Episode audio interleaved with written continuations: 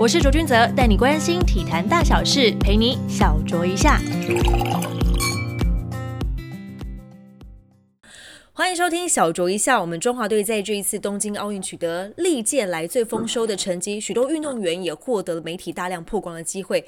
其中呢，有位年轻的射箭好手，他沉稳果决，展现出超龄的成熟。他是射箭国手，国民小汤包汤志军。汤包你好，大家好，姐姐好。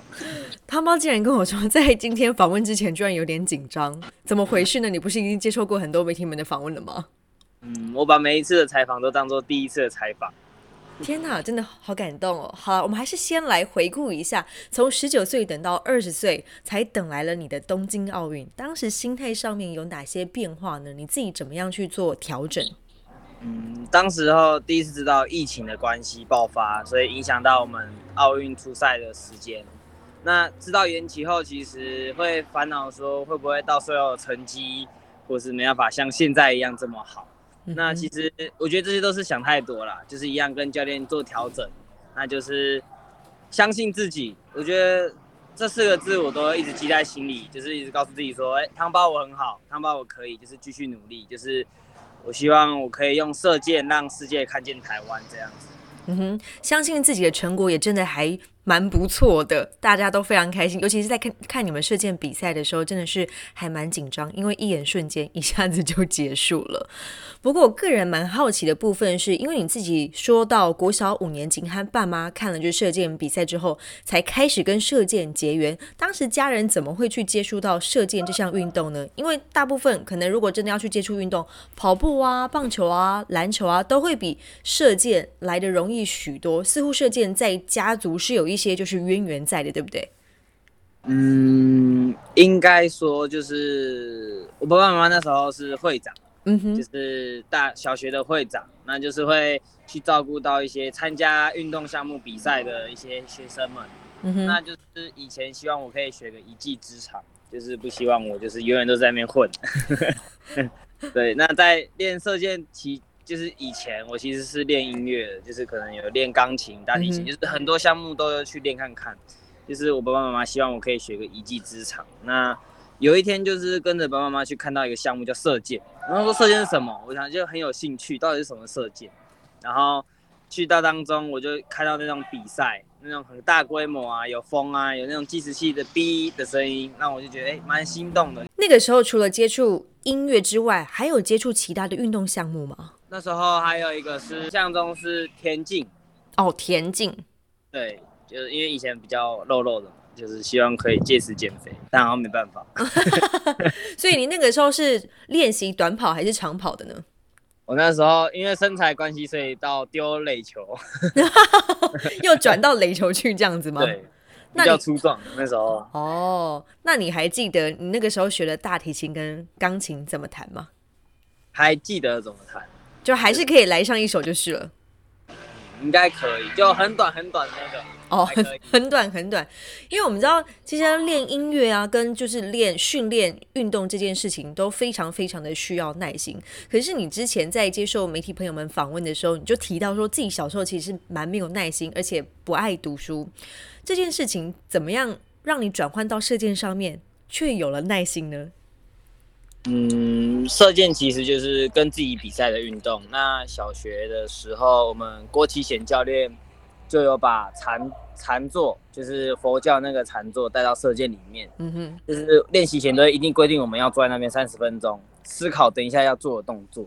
那练习完后又要再做三十分钟，想一下今天做了什么，就是让我们从小学习那种禅坐静下来的感觉。嗯哼，这样子。那你还第第记得你第一次禅坐，你心里面在想什么吗？一、二、三，数到三十吗？想说数到一千，看可以过几分钟这样子。哦，蛮有印象的。嗯哼，所以你就从这个在训练前的禅坐跟训练后的禅坐，就找到了自己跟自己对话的一个方式，也让自己比较有耐心，是这样子吗？对，就可能慢慢磨练出来，就耐心很多。就是以前可能像要我拿着手机视讯这样，我可能一分钟就想要挂掉。就是以前跟爸爸妈妈视讯是这样子，不要挂我电话。OK，所以就是从这个当中训练出了耐心。那呃。在这个过程当中，有没有还遇到就是一些你真的没有办法，就是在克制自己的情绪的状况？在整个训练啊比赛的过程当中，刚开始可能第一次比赛的时候，教练是说我们都要比赛前就要坐在那边看着人家射完，因为我们有分两波这样。对对。啊，我以前就可能想说分那么多干嘛？我有一次就是站上去两波射完这样子，啊，教练就骂了我很久，啊，我其实那时候也蛮难过，被教练骂的。嗯哼。可是教练叮嘱你们要去看别人比赛，那样子不会给选手们压力吗？你自己觉得？就是如果说对方射很好的话，嗯，以前会觉得是一种压力，那现在可能就是学习，就是看着人家去学习动作这样子。嗯哼，嗯，那你自己为了射箭，然后牺牲掉其实很多跟就是一般的学生。可能会出去玩啊，或是认真念书啊、考试的那些童年的时间、学生的时间，你自己有没有一丝丝的后悔过，或者是自己会想要用哪一种其他的形式来去弥补那段时间呢？有想过这件事吗？嗯，以前参加射箭，我爸爸妈妈就很严肃的告诉我说：“嗯，你只要参加这项运动，你的自由时间会少很多。”那我自己其实就是。想就是希望可以现在就是趁年轻努力一点，就是先苦后甘啦。那觉得以前很多朋友可能会找我出去玩，就是说说要出去玩，要不要去看电影啊？要不要干嘛？那大家国一国一国的时候会这样想。那国三开始知道东京奥运的时候，我就决定说不能再这样子出去玩，要好好努力拼看看。就是我可以看着人家上颁奖台，那我自己应该也可以。所以我就是保持这个信念，就是。努力往前冲，这样子。嗯哼，所以你就是在国三的时候给自己设立，就说一定要去东京奥运这个目标吗？对，没错。像现在就是二零二四的巴黎奥运，目标非常的明确。虽然说汤包你非常的年轻，可是在这个整个训练跟比赛的过程当中，你从来没有想过说要去放弃射箭这件事情吧？不会，因为看到射箭就像是一见钟情，那就是非常喜欢这项东西，这项运动。嗯哼。想要放弃没有，但会有很难过的时候，就是可能成绩不如的时候，或者是没有把自己做好的时候，其实会很难过。那我觉得像我个性比较傻，比较呆，所以就是想一想就好了，过一下就好了。嗯哼，你有没有算过自己曾经一天就是练最多几支箭呢？最多吗？以前最多有到七百七百九啊，印象中七百九十支。那时候是因为。射的真的很差很差，我觉得那天就很状况很不好，嗯，把情绪 发泄在射箭上面。哦，所以你不会因为说哦我情绪不佳，然后我就去做别的事情，反而你会在更投入自己的训练当中，把它 发泄在那个箭上，是吗？可能会，但我也希望把自己先把射箭做好，然后再用另一种方式，就比如说玩游戏、玩电脑那种放松心情这样子。嗯哼，因为其实你成名的算非常的早，有一个绰号跟您很久，叫做汤神。这个绰号呢，比东京的奥运的银牌更早出现，也是因为你也是代表正中年纪最小的嘛。这个绰号会不会给你一些压力？嗯，其实不会，但我就是国中的时候，教练有讲过一句话，就是。小时了了，大未必佳。那其实这句话就是在提醒我说，我现在年轻这么就是厉害，那长大不一定厉害。那就等于说，我要更努力，继续努力。就是应该说，教练想告诉我，就是说，你现在都这么努力了，你以后也要继续努力，就是不要忘记你的初衷，这样子。嗯哼，就是要继续维持下去就对了。对，是要，因为每每个阶段都会每个阶段的一些挫折或是一些问题，那我们都要用不同的方式，或者是更新的方式解决它。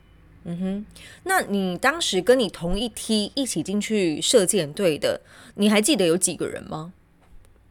印象中，一二三四，应该有八个或九个。那到到你这个年纪还有在射箭的有几个？但我跟另一个同学一样在国立台北大学的女，所以最后只剩下两个。对，剩下我跟他而已。那其他人离开射箭这个领域的原因是什么呢？我其实还蛮想了解，因为其实真的可以走到最终的那个舞台，没有那么的容易。那中间过程当中，一定会历经到很多不一样的状况，让自己可能退出这个领域。那他那他们是什么样的一个状况？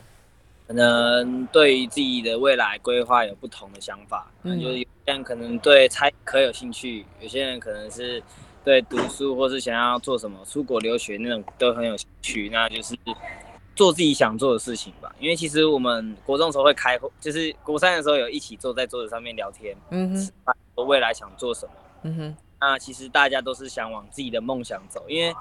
参加这个队不代表说未来一定都是射箭国手，有可能有些人是为了兴趣想体验来射箭，或是有些人是为了当做一个跳板上大学来参加射箭。那我觉得都没有关系，因为都是在做自己喜欢的事情，就是他们都是享受当下的感觉。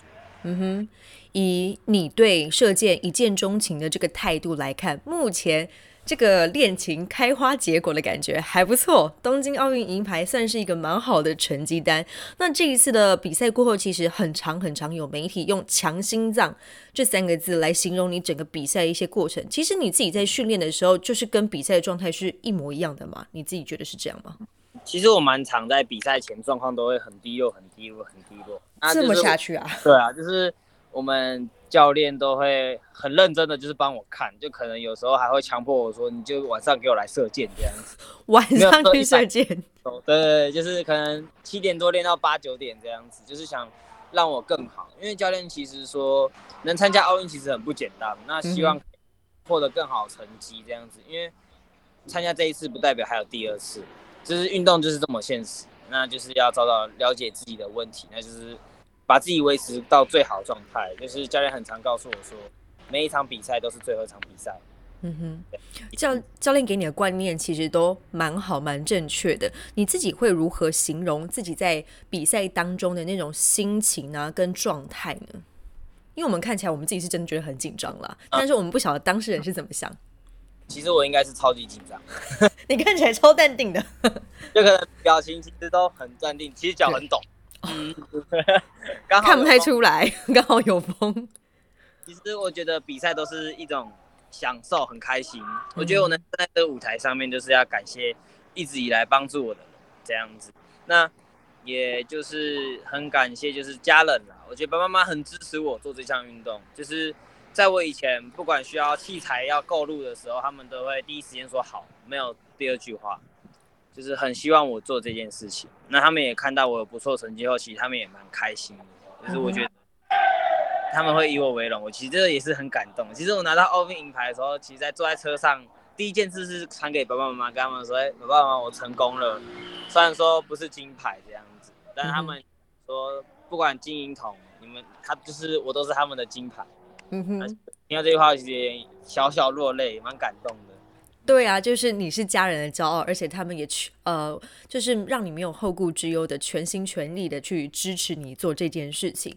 不过我想，我有点好奇，因为我觉得要练射箭这件事情其实并没有那么容易。因为我家也有一个射箭选手，我弟弟也是射箭选手，只是他成绩没有很出色。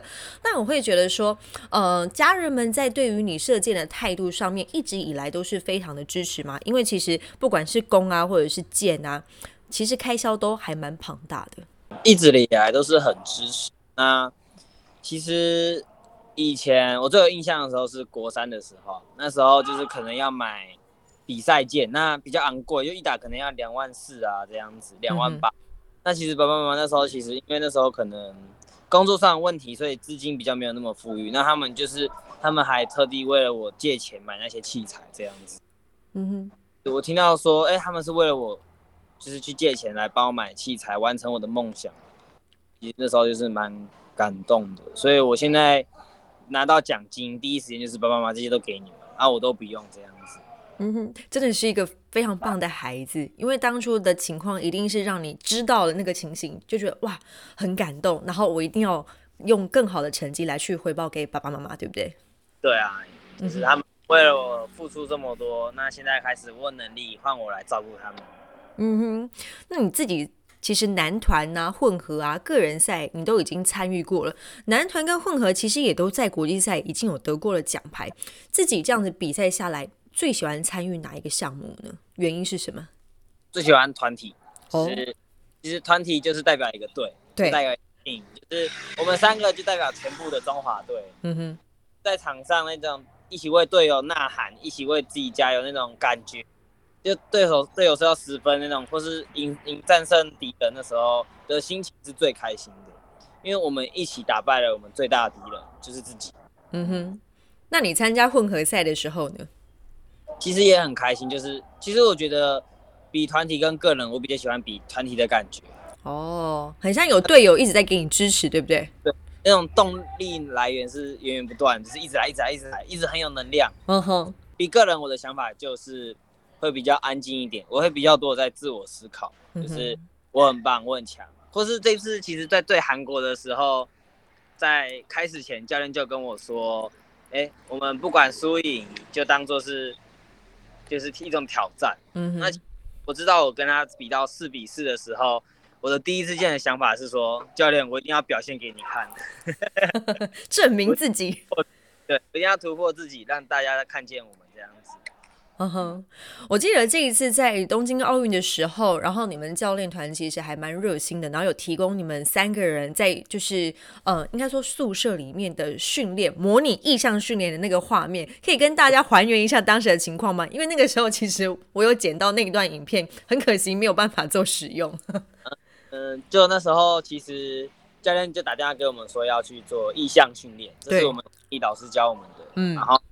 我们就其实想说意向训练，那要真实一点。我们就是拿了喇叭，用手机播，那再找我们的比赛画面，这样念名字。因为我们一九年就有配合，在国外配合过。对。那比赛前都会唱名啊，各个介绍。对，还会自己走出来演的超像。那我们原本想说在外面走啊，我想说学长我们要更厉害一点，从厕所里面走出来。就三个人就躲在厕所里面当挤挤的，然后一起开门，哎，大家好这样。嗯哼。就你们其实自己私底下默契也好，感情也好，其实一路这样下来都培养的还蛮不错，对不对？对，没错。嗯哼，虽然说射箭团体赛，但他们其实还都是一个人一个人上去射，不像是说我们像篮球赛啊，或者排球赛，我们是真的是在做共同一件事情。那在当下你们怎么样会去互相的鼓励彼此，或者是说你们在场上会用另外一种方式来让对方心情更稳定一些呢？嗯，其实，在就是平常生活中，就是一种团体的训练。嗯，那我们一起吃饭，一起没有没有一起洗洗澡啊，就是一起睡觉，就是可能就是在平常生活中，我们就无形之间产生了一个团体的感觉。那默契也是这样子来的，就可能我们在平生活中，可能希望想喝水，就是一个一个行动，就说哦，想要喝水，就是帮上拿这样。你确定这不是霸凌哦？这不是霸凌，这不是霸凌，这样他们也很照顾我，是一个默契这样子。在团体上，我们也知道我们对要做什么，自己都很清楚，知道自己要干嘛。我们就是全力以赴，那就是为对方加油，一个眼神到。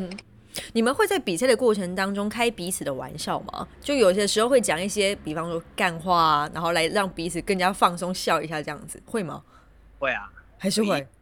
我其实。我常常说学长，你想不想听个笑话？然后他们就会说嗯什么什么。我就说希望我就是个笑话，然后你就一直在笑，就是把自己 在比赛的时候吗？对，这个真的会蛮幽默的哦。就是就是让大家一起放松啦。我觉得就是可能我们都会互相的开玩笑，那其实都是要让自己放松。嗯哼，像这样的团体赛事，你觉得自己是一个气氛的制造者吗？其实我觉得。魏俊仁学长才是真正的气氛制造者。其实我们三个都是。那因为邓学长其实比较不常讲话，他都是一个眼神，一个冷酷的笑，我们就知道他在想什么了。那因为学长其实经验比较多，那也很多需要向学长学习。因为学长其实蛮有那种大将之风的，嗯，在说那个霸气真的是让人家会有点手抖紧张这样。哎呦，会会会有这样的状况发生就是。对，嗯哼。除了在男团这一边呢，在女子的射箭的有没有偶像？有，雷千颖老师就是我的偶像。哦，你最喜欢他哪一点？其实老师从以前到现在的成绩在顶尖的时候，其实一直以来都是大概十几年都是在最辉煌，都是维持的非常棒。对，反而还更突破。我觉得真正厉害的选手就是会突破，而不是维持。因为你在维持的时候，人家在进步，那你就是在退步。嗯哼。说到了你自己个人部分，小时候是因为一次越级的参赛，结果脱靶，然后那个之后呢，你就开始脱胎换骨，然后开始认真的面对射箭这件事情，然后认真的提升自己的成绩。如果讲到你个人现在想突破个人项目的成绩，你自己觉得还差了些什么？嗯，我觉得像我的话是稳定性，就是动作上的稳定性还要继续加强。那心态上也要变换个想法，就是应该说心态上已经很好了，那我们就是要就是更好，因为没有最好，只有更好。技巧上面其实没什么太大的问题，主要是心态上面还要再进步，是吗？嗯，因为其实射箭上应该心态算是很重要，就可能你一个紧张，你的动作就会忘记怎么做。因为射箭是一个非常一瞬间，而且非常看当天就是整个身心灵状况的一个比赛项目。它真的不是说你前面累积的状况多好，就能够真的在赛场上面去做发挥。那临场的一些应对啊，一些反应等等，其实都很重要。你觉得在什么样的比赛环境当中是让你印象最深刻，以及你觉得那一场比赛就是我怎么射就是好，有吗？有这样的比赛吗？嗯。有这样的比赛吗？我觉得跟自己比赛的时候其实还不错。我在训练的时候其实会跟自己比赛，就是会对手在射多少分这样子。那我觉得比赛的话，其实会被比赛带着走，会是正常，就是会紧张。那就是在平常训练的时候，我都会让自己很紧张，就是想说，哎，我这边到十分，我就要把自己去跑操场。哦，给自己很大的压力就是。对。那就是从慢慢训练，因为我其实很爱玩，嗯，其实在射箭的时候也不像人家就是很每一只很专心在做动作，我可能射完这一支我在那边发呆，哦，我要射第二支，可是当可是我在射箭当下是非常专心的这样子，嗯哼，我感到我的身体的肌肉、我的肩膀的活动度，或是开弓到哪里的力量那些感觉，就是很明显知道说我是用多少的力量或是哪里的力量肌群去做动作这样。等于你在训练当中是给自己比较收放自如，不会说一直就是紧绷在那个状态里面就是了。嗯，会调整自己。那你自己觉得从东京奥运这项赛事回来之后，你自己最大的不同在哪边？是否还适应就是爆大量的一些媒体的追逐呢？嗯，自己的不同嘛，那就真的是可能就是一些记者采访或是一些活动。嗯哼，我觉得以后可能我要。会有更多活动，那我就是要更早习惯这项东西，嗯，就是把自己先先做好预防针，打好预防针，让自己不会有这些困扰。嗯哼，在每一次的媒体的就是采访过程当中啊，你自己有没有想过说要给就是媒体朋友们，或者是看到你的新闻的读者啊，或者是观众朋友们，对于你有哪些认识呢？你自己会想要去设定这些东西，让大家多多认识你吗？其实不会，我不会想要让，应该不是不会，就是不会因为就是记者采访，就是让自己，就是让大家认识，嗯哼，用我的故事让大家了解，就是正面的能量，告诉他们说，其实不管在生活上或是做什么上，其实只要保持乐观，那就是会有好的事情发生。嗯，因为有时候运气也是一种实力，那就是我觉得爱笑爱笑的人运气都不会很差。这句话真的很棒。那请问爱笑的人，接下来有没有哪一些就是广告合作代言呢？还没有接到的，想要尝试看看的？因为我看你目前已经接受了非常多的杂志媒体来采访你。接下来嘛，嗯，呃，就是希望有很多的 源源不绝的，要要跟曼欣姐继续合作，是做好自己过好每一天嘛。我觉得我没有特别想要什么东西，因为可能那些都是想要，那真的需要。就是我比较会认这件事情。那想要车子当然一定会有，而且也是就是很多像 B N W 的车子，啊，哦，合作这样。哦呵，希望他们可以找你合作。与剑比速度，那就代表他们的马力更厉害这样子。我可以想象得到这个广告拍摄的感觉耶，应该会蛮不错的。对吧？然后拍完可以送我一台车，再送机器人。这样哇，一人一台，哇塞！你想要就一箭双雕，哎，对金人也是蛮不错的哟。接下来呢，已经比完了，就是前面的东京奥运以及我们的年底的这个全运会的赛事了。接下来有没有哪些赛事的安排以及计划呢？接下来就是我们礼拜六的这礼拜六的一些全国赛，那再来十二月初跟十二月底接陆陆续续都有亚运选拔，那再来就是近期就是当然是以亚运金牌为目标，个人、团体混双包办这样子。那远期的话，就是希望自己可以继续登上奥运，然后继续夺金，那这样子。然后再来就是希望可以当老师，就是把这些的一些好的经验分享给下面的小朋友们。自己对于教学是很有兴趣的吗？其实蛮有兴趣的，虽然说会紧张，可能会词穷，那就是希望就是透过训练，就是让自己越来越好。嗯哼。不会，你很年轻，而且你非常就是 open mind，很愿意接受新的东西。不管是学长，或者是你自己崇拜的偶像雷千莹，他们跟你说什么，你基本上都很容易吸收他们给你的这些知识，对不对？对他们也会用跟我频道相近的讲话方式，让我 让你可以更快吸收。对这个印象是雷老师跟我讲的两个字，让我从国三到现在都很有印象深刻。那就是想要成为一个顶尖的运动选手，就是一定会有两个字，就是叫自律。对，就是需要我们每个选手都是要自律，就是才会越来越好。嗯哼，你对自己的自律的严格程度到哪呢？其实我有点不太自律，这可能就以。就是可能练习时间来讲，我其实家里跟学校住很近，我可能会常常睡过头这样子。哦，自律的第一点就扣分了啊，都扣一分。这其实我觉得我在射箭上的自律其实对自己要求蛮高的，可能刚开始在练习前会就是可能会摸一下摸一下，又又扣零点五分。那其实，在射箭当下，我觉得我会对自己动作要求蛮高的。嗯哼，也会很希望我对这每个动作都做很好。一直教练在后面看，我也不能乱做动作。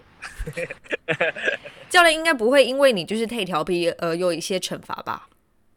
不会，教练一样，就是不管我怎样，都是一样惩罚我，就是把 们都是一样的人这样子。OK OK，好，我觉得现在认为说有好的成绩就可以做不一样的事情出来。